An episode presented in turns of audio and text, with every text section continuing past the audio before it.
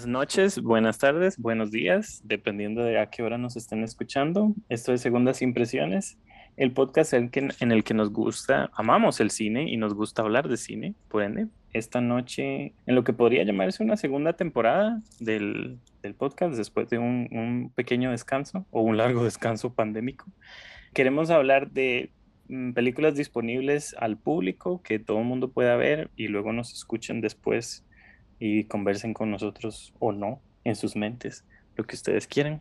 Hoy están conmigo dos compañeros de Telefoco, Ale Cruz o Alejandro, ¿cómo estás Ale? ¿Todo en orden? Ah, un placer estar acá, muchas gracias por la oportunidad aquí y muy contento de poder estar comentando. todas las voces, todas las voces son importantes y bienvenidas. Ale trabaja en prensa y hoy nos acompaña también nuestro productor fantástico, maravilloso, eh, inigualable, productor. Charlie. talentoso. ¿Cómo estás, Charlie? Hola, sí, me da mucho gusto poder acompañarlos, especialmente hablando de una película tan especial como la que vamos a hablar hoy. Sí, me, se me adelantas, muy bien. Este, vamos a hablar, bueno, queremos dejar de hablar de tan, bueno, no, hablamos de películas en español. Creo que estamos hablando más pelis en español en general, pero la idea es ampliar horizontes y ver películas de todo, todas partes del mundo. Y nos encontramos esta pequeña joya que está en Netflix disponible de alguna manera milagrosa porque estas películas es muy difícil que se encuentren en los cines, por ejemplo, del país o que tengan una distribución. Se trata de Güeros ah, con diéresis, muy importante la diéresis ahí. ¿Cómo les fue con la peli? Voy a empezar tal vez con, con Ale. Ale, ¿qué te parece Güeros y si ya la habías visto o la repetiste para, para conversar aquí? Contame. Muy bien. Em, eh, voy a empezar de manera superficial. De manera superficial me encantó la película. La recomiendo. Antes de llegar a los spoilers, si alguien está escuchando esto y quiere saber recomendación, la recomiendo mil veces. Véanla. Tiene sus cosas para cada quien y cada quien la va a disfrutar a su manera o puede que no, pero véanla. En lo personal, pues eh, ya entrándolo un poco más a fondo, Güeros es una excelente película en escenografía que es santísima. las cámaras estáticas, la, falta de color que sí está interesante, pero bueno, ya hablaremos de eso más adelante. En general, Güeros es una película que yo recomiendo mucho. Ok, pero digamos, no te dormiste o no te sentí, porque hay gente que no le gusta el blanco y negro, que es lo cosa que me parece interesante. Y en esta peli creo que el blanco y negro, eh, no sé si ayuda a la película, pero al mismo tiempo es como un blanco y negro diferente. ¿Qué dices? Es que yo digo, yo, entiendo esa perspectiva de que el blanco y negro puede llegar a dormir. A mí me ha pasado antes con otras películas ya de, ciertas épocas que en su momento fueron e, un, éxito. Pero en este caso, para mí funcionó porque en vez de centrarme en el color de la película, me hizo centrarme más bien en los personajes, en sus acciones, en mm. cómo hablaban, en qué hacían. Mm. No es que el color sea un distractor ni nada de eso, pero aquí yo creo que fue escogido más que todo para que nuestro enfoque fuera más centrado en lo que hacían los personajes, o puede ser una opción artística del director, pero para mí funcionó, estéticamente para mí funcionó.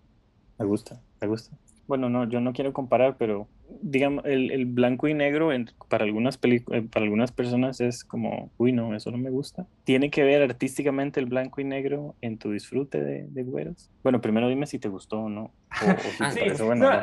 no, no, eh, creo que como productor del podcast tengo que dejar un, un, cierto nivel de objetividad o, al, ah. al, escoger las películas o, las, los temas del que hablamos, pero pero con esta película específica no puedo como que aguantar mi emoción de, de hablar mm. de la peli porque me parece, vos mencionas, la llamaste una joya y bueno, yo inclusive diría que Alonso Ruiz Palacios, el director de esta película, me parece una, una joya, un, un completo... Un diamante en bruto. Un, un héroe, un héroe del cine latinoamericano, si es que hay, hay, oh, un, un tipo, vamos a estar hablándolo, pero un tipo de auge, se podría decir que que yo diría que hay un antes y un después en el cine de, de, de Sí, sí. Es, es, es, el nivel de pasión que le tengo a esta película, el nivel de emoción y amor que le tengo a esta película. Y, y sí, o sea, recomendación 100% pura, la, véanla inmediatamente. Ok. El estandarte bien alto, ¿eh? Ya que los dos me la recomendaron, ¿de qué año es? 2015, ¿cierto? Sí, 2014. 2014, Con, estas películas como que, que pasan mucho al, al, circuito internacional, uno nunca sabe cuál es el, el, estreno correcto. Puede estrenar, digamos, en noviembre en algún festival y volver a estrenar en enero, de febrero, entonces como, bueno, ¿de qué año estamos hablando? La, la real pregunta es que no, no, no lo tengo a la certera cuándo se estrenó en México, que sí me interesaría. Ok, díganme, ya que los dos me la están recomendando con tanto, me impresiona, con tanta em, emoción, ¿por qué, Ale? ¿Por qué piensas que esta película es excelente? Así, en una frase cortita, resumímelo. Una frase cortita, ok. Mm, eh, tal vez, yo creo que, creo, te voy a dejar pensarlo y creo que Charlie tiene más este, claro. Dame una frase Charlie, así como bien, ah, porque me dijiste un antes y un después, ¿por qué es un antes y un después de esta película tan excelente? La manera en que lo identificaría es, es ese concepto de, como es el auge, el auge de Latinoamérica. Y creo que todos esos, esos tropos de los que hablamos se quiebran y se reinventan en güeros. Creo que esa es la, la, la mejor manera en que lo podría describir. Oh, wow, ok. Ya vamos a volver a esos tropos, muy importantes. Dejen, pónganme, déjenme esa palabrita ahí para explicarla luego. Ale, ¿por qué esta película es buena? En una frase, es un hermoso espejismo. Es un hermoso espejismo de varias cosas. La película te dice que va a hacer una cosa y de repente hace otra. Te, te, muestra algo que parece esencial, pero luego te dice algo que parece no esencial, pero que sí lo es. Eso la vuelve muy interesante porque no sabes lo que va a pasar. Y es, es un viaje. Es un hermoso viaje de espejismos. Es un viaje, pero entonces la catalogarían como una road movie. ¿Es esta una película, una road movie? Le agregaría, le agregaría este elemento con, con, el concepto de viaje. No solamente es un viaje literal al nivel narrativo, pero me parece que es un viaje a nivel formal. Es una película que se reinventa cada, cada como 20 minutos. Cada vez que sientes que la vas a encasillar en tropos formales, estilísticos, narrativos, ella se reinventa y en, y en cierta manera siento que está como pasando por varias facetas de la historia del cine y por eso siento que es, es como un viaje. un viaje, digamos, del cine, entonces, un viaje cinematográfico. Exacto. Una montaña rusa, tal vez. De hecho, le hace honor a varios tropos del cine de, de varias épocas. Ok, ¿cuáles? Contame. Porque, eh, a ver, tal vez partamos la peli en, en, sus, en sus varias escenas y quiero llegar al beso. Me interesa mucho que hablemos de ese beso al final. Tal vez, Charlie, ¿qué tropo ves, digamos, en esa primera, en la primera parte? Claro, creo que para como que ambientar la conversación, siento que también hay que como que hablar ya en el contexto más amplio del cine latinoamericano y la manera en que se produce, se consume y se vende el cine. Al menos siento que en el contexto de hoy, hay dos tipos de cine que, se, que se, se, venden y se consumen en Latinoamérica. Uno es el realismo social, el segundo es este tipo de cine casi nacionalista que solo se... Es, es cine inventado para ese país mm, específico. este, este podemos hablar de esto como Michael Jordan. Michael Jordan, exactamente, Michael Jordan. Y después está porque nadie más, digamos, nadie más entiende Michael Jordan en otros lados. Exactamente. Pero, oh, ok, ok, ok eh, dame un otro un ejemplo de realismo social, tipo Ciudad de Dios, digamos. Ajá, exacto, Ciudad de Dios, que es, un cine que para mí está dirigido para el circuito internacional de, de cine. Sí, es, es, un cine que se vende internacionalmente porque eso es lo que pide Canas, porque eso es lo que pide Locarno y esos son los que, al menos de Latinoamérica. No puedo hablar por otros países, pero eso es lo que yo siento de Latinoamérica. Porque, por ejemplo, esta película ah, pasa por festivales y aquí se vio, recuerdo que, eso les iba a contar, recuerdo que estuvo en el Festival de Cine que se hace en el país, que llega como siete, ocho ediciones, creo que se dio una vez. Y la gente que la vio, la vio, y la gente que no, chao, hasta luego, porque esa película creo que no tuvo distribución aquí, no, no creo, no tuvo, pues yo lo hubiera visto. Entonces, me interesa que también dejemos eh, una conversación para más adelante la cuestión del cine, que está el cine latinoamericano que está en Netflix, ¿no? Es importante que, o sea, no es importante, Netflix rescata estas películas y uno logra verlas en la plataforma. Entonces, de ahí que quiero que hablemos de ese valor que tiene Netflix a la hora de rescatar, pero también de producir otro tipo de cine, ¿no? Pero volvamos este, a, creo, que, creo que no respondí tu pregunta y eso es para decir que Güeros no forma parte de ninguno de estos tipos de cine Eso es lo que me a, eso iba, no, a eso iba clarísimamente, porque entonces, vamos a ver, tengamos, tengamos a Michael Jordan ahí y a Ciudad de Dios. Dame tal vez otro ejemplo, un ejemplo más, sale que se te ah, ocurre? Sin nombre de Karijoji Fukunaga. No, no, no, no, no, esa no, no, no, no, otra, otrita. No. otra, Una película así, digamos, o sea, ok, te digo. Ciudad de Dios, el realismo social Ishkanul. Ishkanul, there you go. Eso, perfecto. Ishkanul es realismo social en su máxima expresión. Esa peli sí logró un, o sea, sí se estrenó aquí, tuvo mejor distribución, etcétera.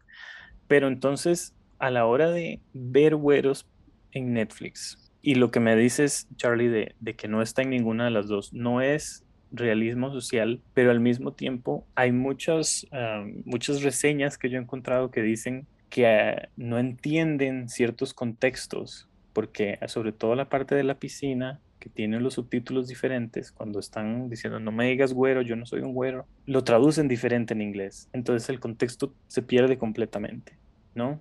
Entonces, ¿cómo es posible? Y tal vez esto, no voy a decir fracaso, pero tal vez por eso es que no sea tan conocida.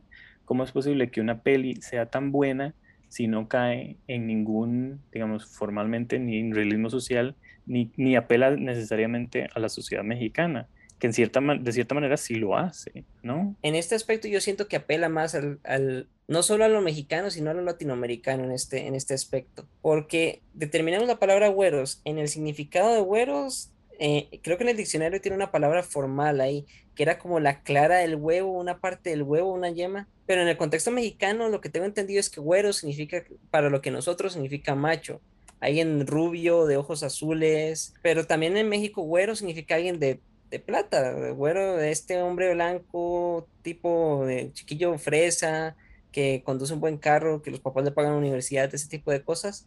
Casi un insulto, entonces. Sí, depende, depende del grupo de personas a, quien se lo digas, porque en, la película se encargan de, definir que es, estos chicos no les gusta que les digan güeros para nada, porque sí, eh, el hermano menor, eh, bueno, yo he visto la foto a, color del actor y sí es más o menos güerito, y tener suerte es moreno, es prieto, de hecho. Y, y al hermano menor, bueno, al ser el hermano menor no conoce estos contextos tan a fondo, no, no ha vivido la vida que el hermano mayor ha tenido. Yo creo que más bien Santos usa ese contexto a su favor en la parte de la piscina, porque cuando él es el que menciona el aspecto de que él es prieto, no es, no es Sombra el que menciona que es prieto, sino es Santos, como diciéndole, eh, como su defensa de yo no soy güero, yo no pertenezco al grupo de los güeritos, yo pertenezco al grupo de los prietos por definición de que tengo un amigo prieto. Al menos eso me hizo pensar aunque yo, diría que más bien pertenece a esa definición por la falta de dinero, las problemáticas sociales, el no, poder pagar lo de la universidad, eh, todo, esto. Ve qué interesante, porque entonces me estás hablando de un contexto mexicano, pero lo que dijiste macho en Costa Rica es algo súper humano, ¿no?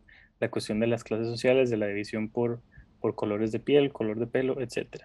Y, y nos vamos a hacer un desastre porque hay mil temas que quiero tocar ahí dijiste algo importantísimo y, aquí quiero que hablemos con Charlie sobre los, los tropos, que es que el, hermano se ve diferente, o sea, los hermanos se ven diferentes.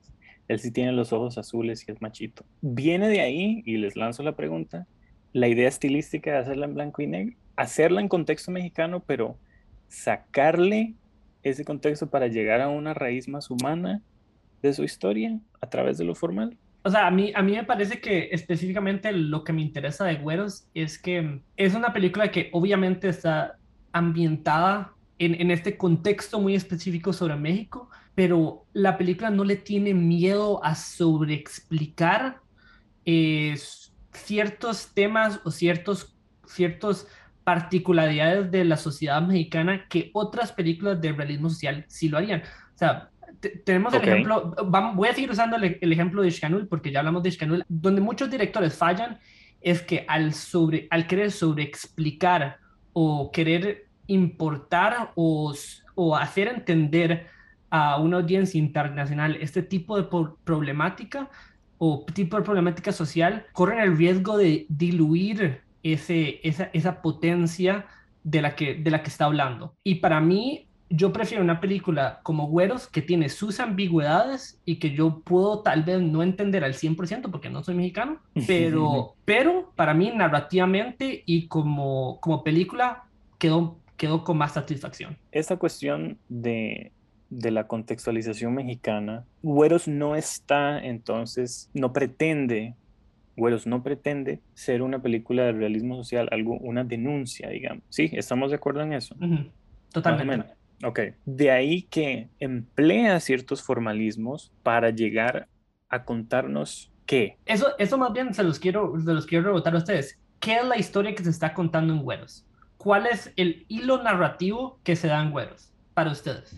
Ok, creo que eso no, no, creo que nadie tiene claro eso, porque no sé, Ale, que, no sé si quieres responder eso, porque tengo más o menos una idea yo. Es que para mí la idea es que el punto de la película es un viaje el, el propósito de ese viaje no es exactamente su propósito, sino descubrir que el propósito en sí fue el viaje. Puro la canción de Miley Cyrus. Sí, por ahí, eh, pero mejor hecho. Eh, no, perdón, perdón, sin tirarle... es buena, a mí The Climb me gusta. Eh, es buena canción, es buena canción, pero, pero la película es más larga.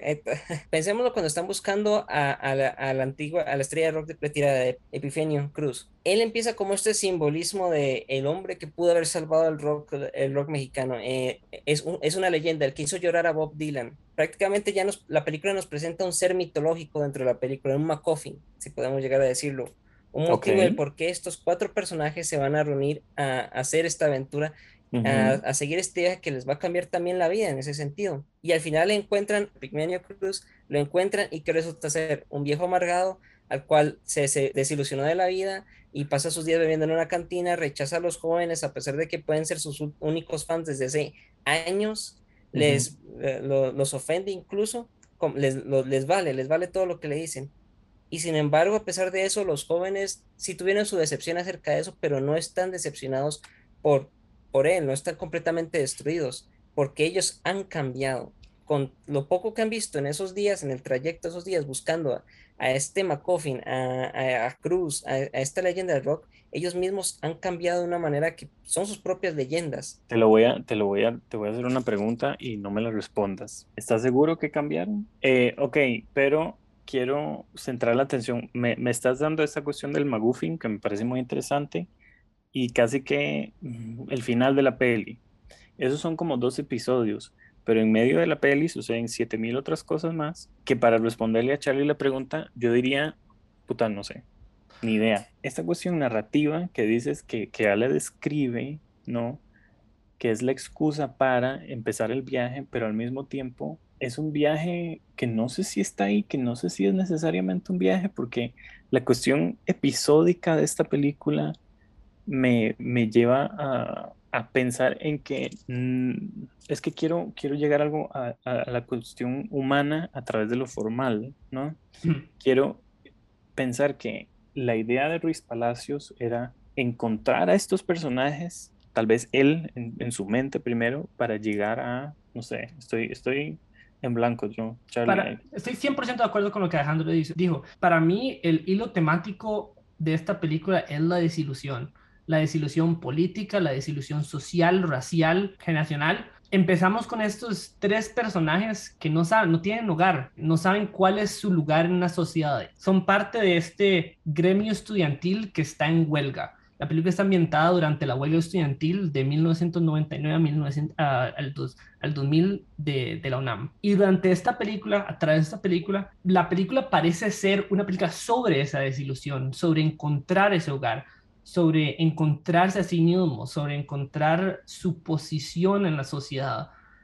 Y para mí la última, la, la última toma de esta película es clave, es, es la, la, que define la posición política de esta película y es decir, este personaje de sombra decide unirse a la huelga, decide volver a ver a su hermano que, que tiene la camisa de Bob Dylan que dice Don't Look Back, se da la vuelta y se une a la huelga. Ese es la toma clave. El final. El final. Con lo que uno queda. ¿Qué puede significar eso, Ale? Eh, ese, esa toma final. A través de, digamos, ese viaje, ese cambio que dices, ¿qué puede significar el que lo vuelva a ver al hermano? Significa que sombra ya no es, como lo dice su nombre, una sombra. ya no está aparte. Uh, ok.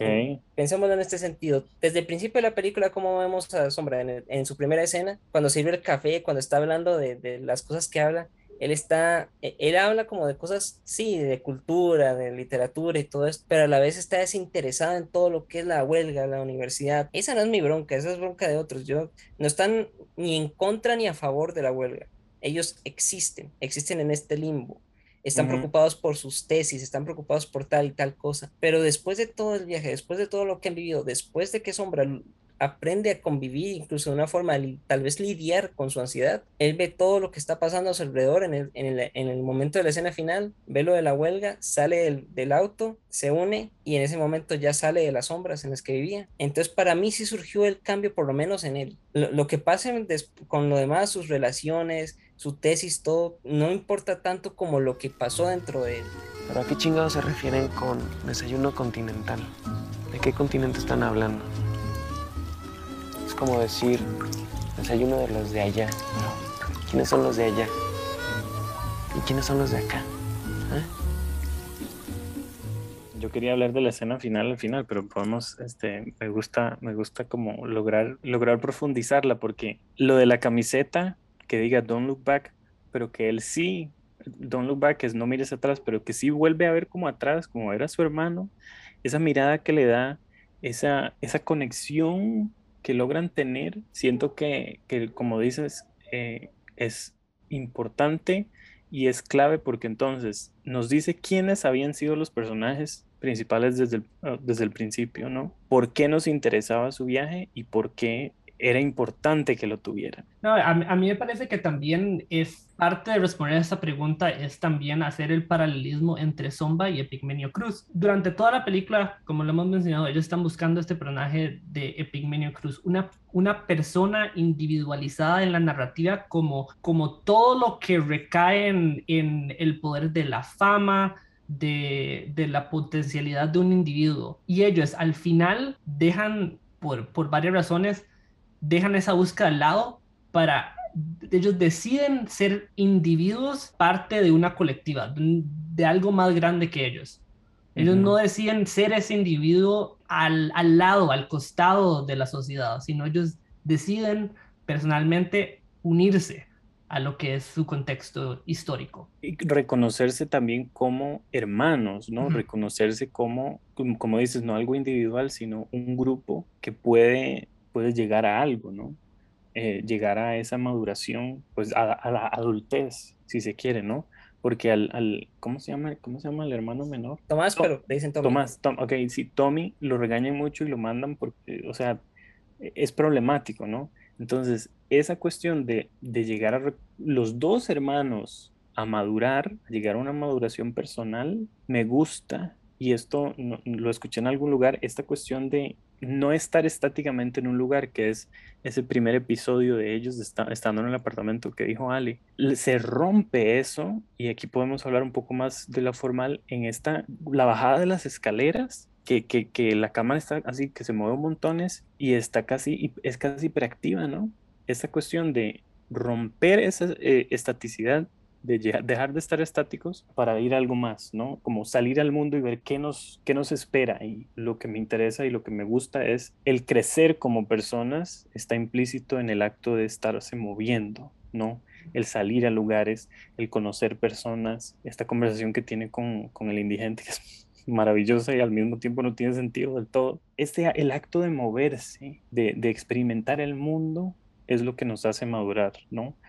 Pero al mismo tiempo, sobre todo los dos hermanos se dan cuenta de dónde está el hogar, ¿no? Donde, su ser querido, la persona que quieren, está ahí para ellos. Entonces es como lo, grandioso y lo íntimo al mismo tiempo, ¿no? Me encanta ese análisis porque en sí, bueno, ya vi la cara de, Charlie, también le encantó, porque en sí es verdad, en sí hay, es un viaje íntimo de, de dos hermanos y también de, amigos, están ahí y, Santos, que también están ahí, que sin esos cuatro tal vez no hubieran logrado todo lo que lograron en cierto sentido. Los cuatro son los que están buscando a, a Epigmenio. ¿Sabes qué, Ale? Me gusta eso porque la cuestión grupal eh, ellos están buscando, como dijo Charlie, el ser individualista, el que logró la fama, el que logró lo grandioso por sí mismo, sin que ellos se dieran cuenta que estaban logrando lo grandioso como un grupo, ¿no? Como ellos cuatro, como, una, como un ente de cuatro personas, el, ese sentido de pertenencia entre estas personas. Y eso me, me recuerda mucho a eh, una peli de Ghibli, El Castillo Vagamundo, donde em, se, se, unen como el que parece ser el, el enemigo se une como un amigo después.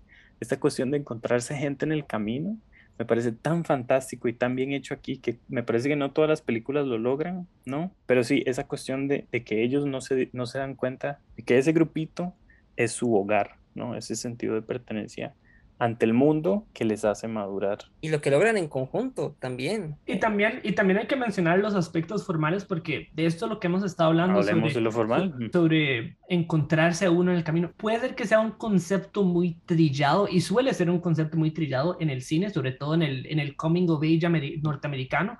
es, un concepto, es, ya se ha abarcado por muchas décadas, pero para mí lo que me interesa es que también se siente como que Ruiz Palacios se está intentando encontrar a sí mismo como director de cine. Empieza, como mencionaste, con estas tomas estáticas, planos medios, muy neorrealismo italiano, por decirlo así. Es, estamos, estamos en blanco y negro, las tomas muy bonitas, muy Wes Anderson, marcadas en, en, su cuadro muy, muy, muy bonito. Y después, en cierto punto de esta película, como vos lo mencionaste, la cama literalmente se quiebra del eje del trípode y lo sigue a ellos en su búsqueda. Y al, pero no es solamente que la película formalmente cambia, sino que abarca diferentes géneros. Eh, entonces, no solamente es una película, no solamente ahora está haciendo neorealismo italiano, sino está haciendo Godard y está haciendo Truffaut y está haciendo no me recuerdo cómo se llama en, en español, pero The 400 Blows. François Truffaut. Sí, está haciendo Truffaut. los 400 golpes, Los 400 golpes. está haciendo, está tocando protesta, el cine protesta. Sí, el, el, el, cine protesta, el rock ah. mexicano, la novela picaresca, Jorge Luis Borges, Roberto Bolaños, Bob Dylan, realismo social, todas esas cosas que no son, no son influencias que te gritan así como en la cara, no es como que yo estoy, no es como que Ruiz se está diciendo como, ahora estoy haciendo Godard, pero sino que fluyen de manera muy, muy, muy bonita y muy, muy elegante para mí. Orgánica, diría. Orgánica, sí. Yo sí tengo una queja con la película, es una parte muy específica. A mí me encanta la película, lo voy a decir otra vez, pero ¿se acuerdan la escena en donde han estado recitando el poema en la radio y Sombra está en la computadora, que está presionando así el, el, el, botón de ese de backspace muy, muy, muy fuerte. Ok, esta es mi queja personal. Yo no tenía que ver en los callos a Santos. Yo hubiera, yo hubiera tenido una vida feliz sin ver los callos a Santos. Sería mi, es mi, como mi queja más personal que tengo de la película. Bueno, eh, hablando de quejas, hablemos de una que, porque hace un tiempo la pusimos en el club de cine eh, que, que tenemos en el, del Magali y mucha gente se incomodó con el beso del final. Hablemos de ese beso temática y formalmente. ¿Les incomodó a ambos el beso? ¿Cómo lo sintieron? ¿O qué sintieron al verlo? A mí me parece maravilloso, a mí me parece que el, cine debería ser más íntimo, debería ser, e, esa, esa, escena es todo lo que tiene que ser, tiene que ser un plano solo del beso, del, de las lenguas tocándose, de la saliva mezclándose entre el beso, me parece una, una maravilla. Ale, ¿qué me dices del beso? ¿Te incomodó? La verdad, sinceramente, a, mí no me incomodó. para mí ellos se lo ganaron, su puñetera madre, con todo lo que vivieron, con todo lo que pasaron. Si siguen o no juntos, eso a mí no, no, es tan importante como el punto de que en ese momento, e, ese momento en el tiempo les pertenecía y eso lo hacía mm. más hermoso. Sí, e, es de ellos dos nada más. Y sí, somos espectados y todos, pero en, este, en ese momento en la historia se lo ganaron. Así que para mí fue hermoso. Me gusta, me gusta, me gusta. Yo también me parece una maravilla. Este, y me gusta que incomode a alguien, porque es entrar en la intimidad de ellos. Y como dices, Alex, se lo ganaron y uno los está viendo. El Ruiz Palacios está diciendo, eh, no los interrumpan.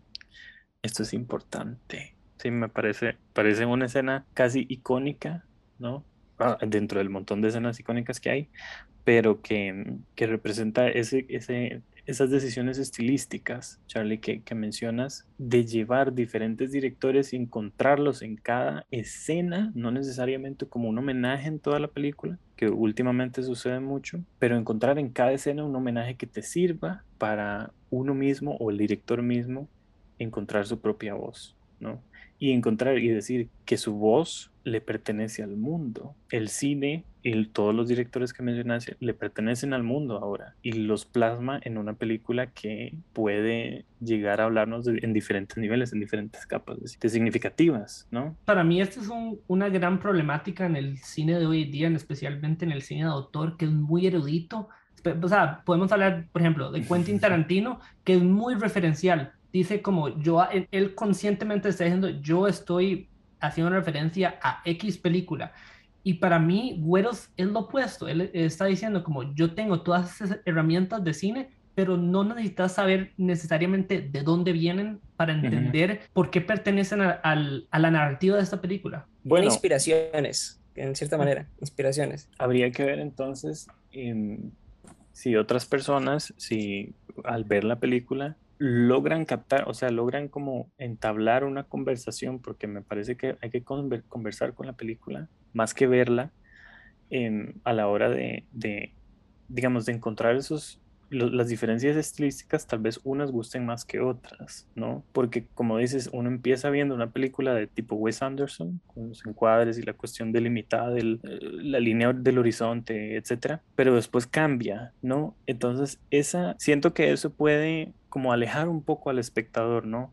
Encontrar que, mm, que no les gusta, sobre todo por eso les pregunto en blanco y negro, ver a gente que no les cae bien. Cuando uno ve las películas y lo que dices de, Tarantino, el cine gringo, es gente con buena plata, es gente eh, que tiene, no sé, que va a la escuela, que va al colegio, etc. Y aquí esta gente tal vez por ser un espejo de nosotros mismos, de nuestra sociedad, nos incomoda verlos ahí tiradotes y decir, vayan a hacer algo con su vida.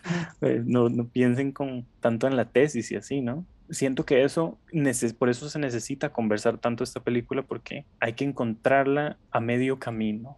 Hay que uno decir, bueno, entiendo lo del contexto que menciona Charlie de la, de la, de la huelga de 1999, entiendo como referencias a directores, pero al mismo tiempo encontrémonos con la película de manera emocional, como si fuera lo que decimos, el coming of age, pero hecho de una manera más pura, si se quiere, más y más rica en términos de, de visuales y conceptuales.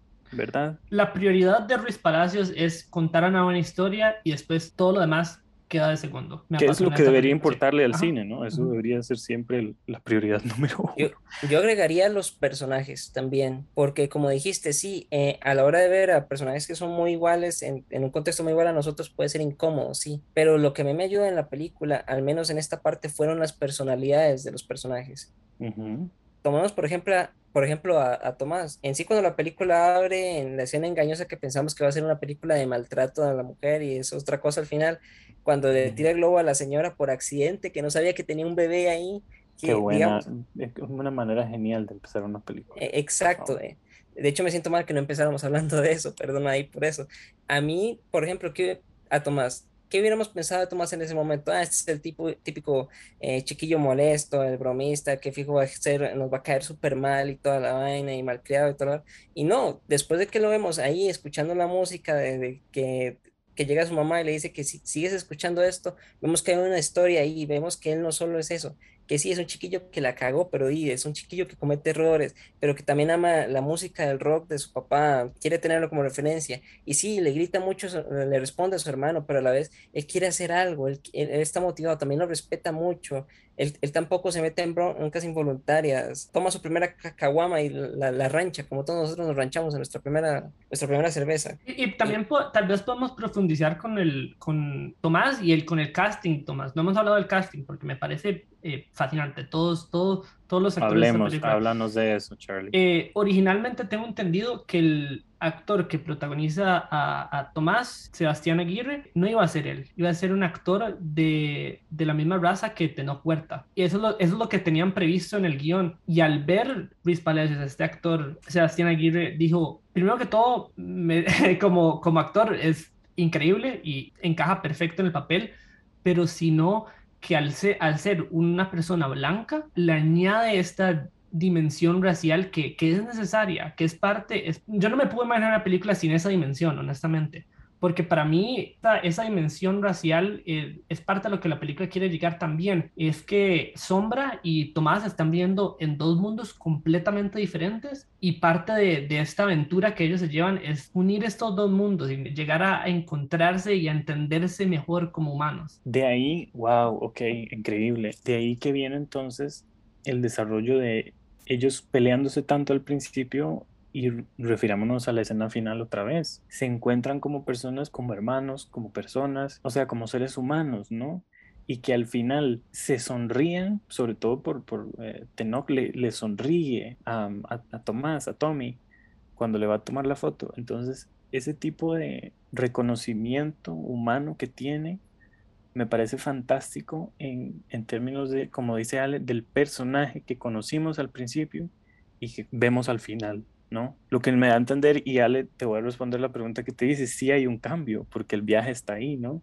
El viaje, más que las aventuras externas que tienen, el viaje interno, el reconocimiento y maduración que tienen ambos, pues es innegable, ¿no? En esa escena final, comparado con como estaban al principio. Exacto. También en la personalidad de, Sombra y de, de Santos, que Santos no cambia casi nada, pero cambió algo. Uy, podemos hablar de Santos yo quiero ver de Santos. Hablemos de Santos, ¿qué, me dicen de Santos? Eh, es, es, una maravilla. Es, un, es una de las mejores, o sea, yo no sé qué decir, Leonardo, que, o sea, denle el, el, Oscar, pero no sé cuándo, o sea, ya han pasado quién sabe cuántos años, ya han pasado casi 10 años. Retroactivo. ¿Dónde, está el Oscar de este hombre? Sí. Perdón que hayamos venido sin avisar. Él es mi hermano Tomás. Yo soy Federico. Él Santos y Ana. Y venimos, pues, pues porque mi hermano y yo te escuchábamos todo el tiempo. Y porque llevo meses sin dormir. Em, ok, hablemos porque ya le mencionaba la cuestión del cine erudito latinoamericano. Esta peli que nosotros la, vemos en Netflix, ¿cómo se compara? Eh, salgámonos un poco de la peli y veamos un poco más el contexto. ¿Qué me dicen del cine latinoamericano que escasea, sobre todo en el cine, que ya no se va mucho al cine, pero en el cine es pues donde, donde se podía ver antes, comparado con el que se ve ahora en producciones latinoamericanas para la plataforma, ¿no? No sé si han visto algún cine, si me pueden dar por lo menos un título que hayan visto, donde encuentren una diferencia tal vez estilística o temática, si cae en el realismo social o si cae en, en, el, en la cuestión del, cine, no sé, nacionalista, o que es lo que yo pienso y me voy a adelantar ahí, hay una tercera, que es la producción cero nacionalista, que viene de ese país, pero que quiere apelar como a una audiencia más grande y entonces no se siente ni latinoamericano ni gringo. Para mí, mayoría de las producciones sobre Latinoamérica actualmente compradas o producidas por Netflix, porque no, no sabría decir cuál es el caso para, para cada una. Hablemos de esa película, Ya no estoy aquí. Ajá. ¿De dónde es mexicana esa película? Mexicana. Es mexicana. Ok. ¿La vieron? Ok. ¿Qué, dicen de esa peli? Habría que preguntarnos si la produjo Netflix, si dieron plata o si la compraron nada más. Sí. Esa es una buena pregunta. Para mí, no importa cuál sea la, la, verdad, lo que importa es que para mí esa película se sintió como una película para consumirse en, en Estados Unidos. Es el tipo de, de, realismo social que dice, ay no, México es muy violento, me voy a ir a Estados Unidos, que es igual de violento en ciertas maneras, pero me quedo en, en pero por lo menos bonito. Eh, sí, pero al menos es bonito porque me quedé en Nueva York y me, y me hice algunos amigos. Y qué lindo Nueva York. Qué lindo Nueva York, sí, exactamente. Y viene mi novia China, todo bonito. Exactamente, sí. Y para mí por eso es que yo considero que esa película es, es una gringada total a pesar de ser mexicana y una producción supuestamente latinoamericana. Claro. Yo tengo mis quejas aparte con esa película porque a mí sí me gustó muy, pero lo que me faltó fueron las personalidades de los protagonistas. Yo cuando veo una película, ya sea nuestra, de lo que sea, me enfoco mucho en la personalidad y yo sé que estamos cambiando eh, de una película a otra, pero en esa de Ya no estoy aquí, me faltó más bien el contraste de personalidad que hay entre Sombra y el protagonista de Ya no estoy aquí. En ese, él no tenía personalidad, al menos era muy retraído. Y yo sé que tal vez ese era el punto, pero para mí, no sé, me faltó más color en, que me dijeran qué, qué sentía, o bueno, lo voy a decir que me lo mostraran más o menos. Eso es muy importante porque la lo que esa película le da importancia es la problemática social, no a los personajes. Y eso para mí es mm. la diferencia entre Güeros y Ya no estoy aquí. Que primero que todo, Ya no estoy aquí es una película de problemática social. Aquí vamos a, consumir cine, a, a sentirnos mal, nos vamos a ir a sentir mal. Nos vamos a ir a sentir mal al Netflix. Pero se ve muy bonita. buenos colores. No, yo no me soporto la estética. Y la las la, eso, es otro problema, que ahora sí estamos viendo que las productoras como Netflix sí tienen un, un estilo que ellos exigen de un sus estilo visual. Un estilo visual y formal que ellos exigen de sus películas y que es como cualquier otra compañía de producción. Um, entonces, es, como, es como que hay como que quebrar con, ese, con esa idea de que, el, de que el streaming específicamente está haciendo el cine un poco más equilibrado de esta manera. Pero ve entonces, de ahí sale mi, um, ¿cómo le llamamos? Disyuntiva, paradoja, sentimientos encontrados. Porque Netflix entonces consigue derechos para transmitir Güeros, que es una película que Netflix no produciría nunca pero al mismo tiempo nos muestra esta, esta yo no estoy aquí, con, les digo, con buenos colores, o sea, no hay, digamos, texturas visuales. Es, que qué feo comparar, pero en Güeros está, se siente la mano del director, se siente Luis Palacios queriendo hacer, como dijiste Charlie, encontrando su voz, buscando una voz visual fílmica, cinematográfica. En Yo no estoy aquí, ustedes no sé si lo sintieron, pero ni siquiera hay una voz visual. ¿Dónde está el director ahí? Hay, hay, hay, hay un... Y ni siquiera es una autoría erudita, ¿no? Es como un wishy-washy ahí. No, es como, es el, es el kit de cinearte 101, o sea, es, es, es el plano estético, muy bonito, visual, cine digital, azules, negros, contrastes. Es, es, es, lo mismo que vemos en cualquier otra producción de Netflix. Yo quiero decir algo, y bueno, yo esto lo he comentado aparte en, círculos personales y todo, pero Netflix está tratando de hacer lo que hace en Estados Unidos, pero en Latinoamérica.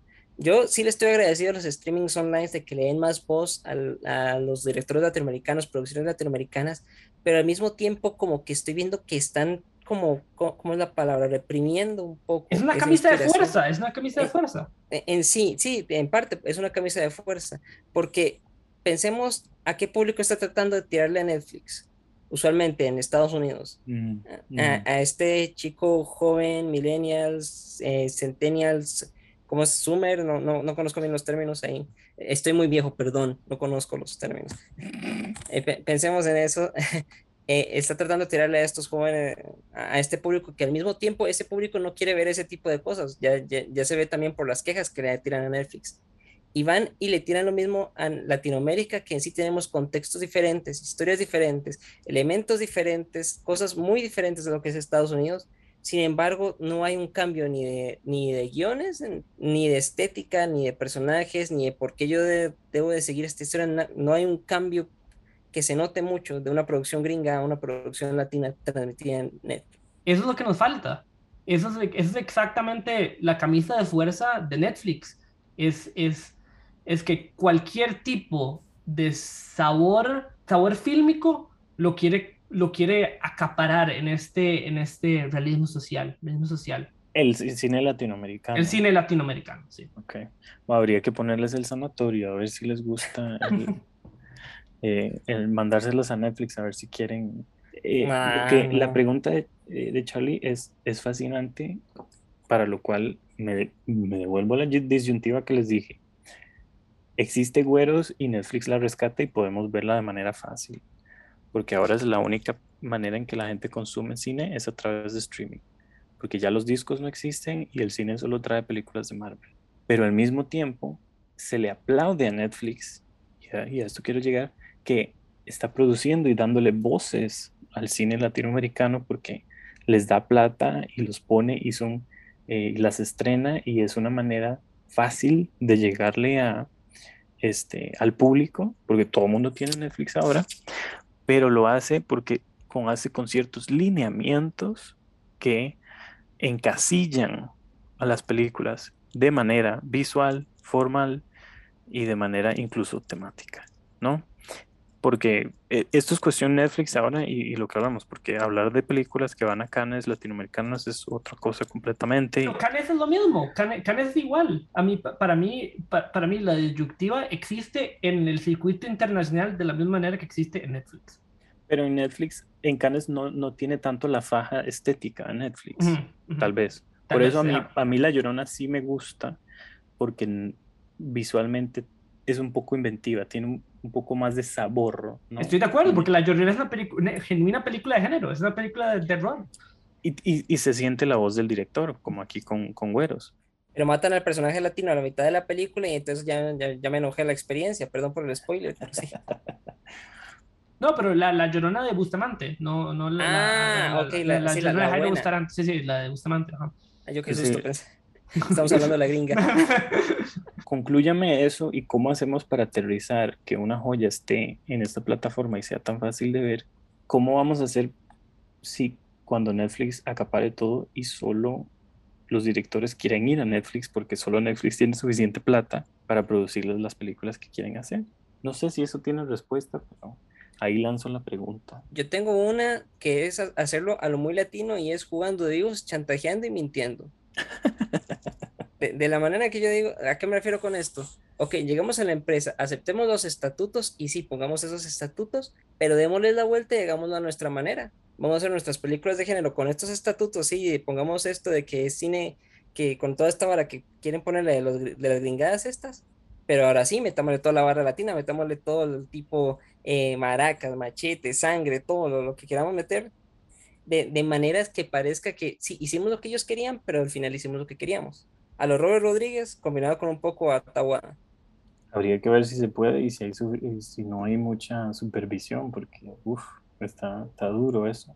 Eh, está duro, pero no imposible. Yo quiero creer que no es imposible, porque yo, sí se ha hecho antes con las empresas grandes, que muchos directores han engañado a, a, las empresas grandes para meter lo que no querían que pusieran. No hay una respuesta entonces necesariamente.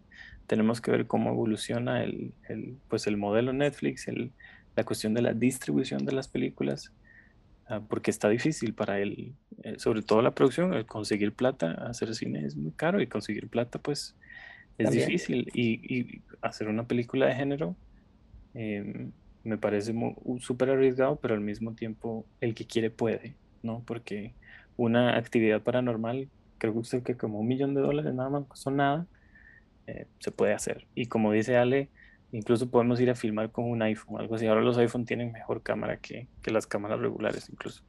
Yo, yo estoy completamente de acuerdo y para mí, primero que todo necesitamos estar tan ligados a Norteamérica primero que todo y también como crear, es, para mí, yo sigo hablando de este auge latinoamericano fílmico que no existe, pero para mí debería existir, debería haber, debería haber este, este sentido de solidaridad entre nosotros, de hacer más coproducciones. Y yo entiendo que tanta problemática hipernacionalista con, con esta temática, pero para mí hay que quebrar con este concepto y más bien ayudarnos a hacer cine y saber que eso es lo que queremos hacer. Todos queremos hacer cine bueno y si nos ayudamos entre nos, creo que, creo que lo podemos lograr. Eso es una moraleja muy de, moraleja muy de güeros, la verdad, también. El colectivo en conjunto, trabajando unidos para un, un, un, un objetivo en común. Entonces sí, creo que eso podríamos dejarlo para, para otro rato porque sí es una discusión en la cual muy me apasiona mucho y me parece fascinante siento que por hoy no llegaríamos a nada porque no, total. los que están ganando nos molestan, pero al mismo tiempo los que quisiéramos que, que hicieran un cine como más, como güeros, lo que hacen es adaptarse a los modelos de Cannes y de la visión europea de Latinoamérica. ¿No? Yo, yo me declaro como el primer hipócrita porque yo sigo suscrito a Netflix, lo, lo, lo admito. yo estoy... No, por supuesto. No, sí. no, por supuesto. Lo que pasa es que no hay un balance, ¿no? Por eso yo les digo que es una maravilla que esté esta película ahí. Volvamos a Güeros para ir cerrando. Sí. Es una maravilla que esta película esté ahí, pero al mismo tiempo es la excepción. Es, es la pequeña joyita que sobresale, por lo menos al, al gusto nuestro, de las otras películas que están modeladas para llegar o, ser digeridas de manera más fácil una película de domingo por la tarde, ¿no? Eh, yo vi el otro día y la consideramos con nuestro productor el día de hoy, eh, bueno, otro día, para, para ver y es, ve, es que hasta el, el, el título es súper genérico y tan terrible. ¿Cuál es, eh, Charlie? Hasta que nos volvamos a encontrar. O sea, yo la vi y, o sea, quería tirar, estaba tomando, tenía una botella de agua, quería tirarle la botella al televisor de lo, o sea, de lo enojado que me puso de esta película, donde se, ella es peruana, ella es peruana, pero, o sea, escogieron la actriz peruana que parece una alemana, básicamente. O sea, tiene la nariz respingada, ojos azules y pelo. Y el otro es español, un español, un actor. No, no, no, no tienen ni idea lo terrible que la pasé viendo esa peli. Y de como les digo, es de esas de domingo por la tarde que Netflix produce porque la gente le da clic y, la, y le divierte y la ve y es como, ay, sí, qué bonito, paso a lo siguiente, ¿no? No, hay un, no sé, como ganas de encontrar eh, esa, esa riqueza conceptual y esa riqueza fílmica, cinematográfica que tiene Güeros, ¿no? Eh, concluyenme, denme una, eh, una reflexión final sobre Güeros, hablemos, volvamos a Güeros y, después de conversar todo esto, ¿en qué caemos? Como dije, creo que es una película fenomenal y siento que con la película que acaba de lanzar Luis Palacios en Netflix del año pasado, Película de Policías, se ha probado como un autor interesante, constantemente rico en sus propuestas formales eh, y es uno de los pocos autores que al menos está trabajando ciertamente con Netflix, aparentemente, que me interesa ver a futuro. Muy bien, ¿vale? Yo tengo algo que decir con Güeros y es una película que me encanta, me fascina, pero hasta yo sé que no es para todos y la verdad para mí eso está bien, porque yo sé que a las películas que encuentre, que la gente que encuentre esta película sí le va a gustar y sí va a dejar algo en esa persona. Y tal vez esa es la moraleja. No es necesariamente hacer un cine para todos, pero que a los que la vean sí se quede algo dentro de uno. Mm, a pesar de todo esto de la lucha comercial y todo, dejemos la lucha de un lado y dejemos que la película hable por sí sola. Yo te, iba a decir otra cosa, pero te voy a responder. Esta es peli que sí debería ser para todos. Esta es peli que, uh, una película que Mm, nos adentra a su mundo y al mismo tiempo que nos habla directamente al nuestro, ¿no? Y nos, eh, como dices, debería ser una película que nos hable de maneras diferentes y que nos toque de manera emocional, ojalá, eh, sin que nos demos cuenta. Y cuando nos demos cuenta, o cuando el espectador se dé cuenta, haya sido porque fue la razón es que esta película está tan bien hecha que puede tocar y llegar a ese tipo de emociones en el espectador. Y ojalá cualquiera lo pueda ver, eh, etcétera, ¿no? Tal vez antes de terminar quería recomendarles whisky, tal vez, no sé si, si lo vamos a hablar en un futuro, pero si nos están escuchando y lograron llegar hasta el final, ojalá eh, Whisky es una de las mejores películas que he visto en toda mi vida también, una película uruguaya, eh, para que la busquen antes de que salga de Netflix también, está disponible en la plataforma, que me parece otro de los pequeños rayos de luz. Muchas gracias, Ale y Charlie, espero que les vaya muy bien, cuídense mucho y gracias. nos vemos en la Gracias, chao.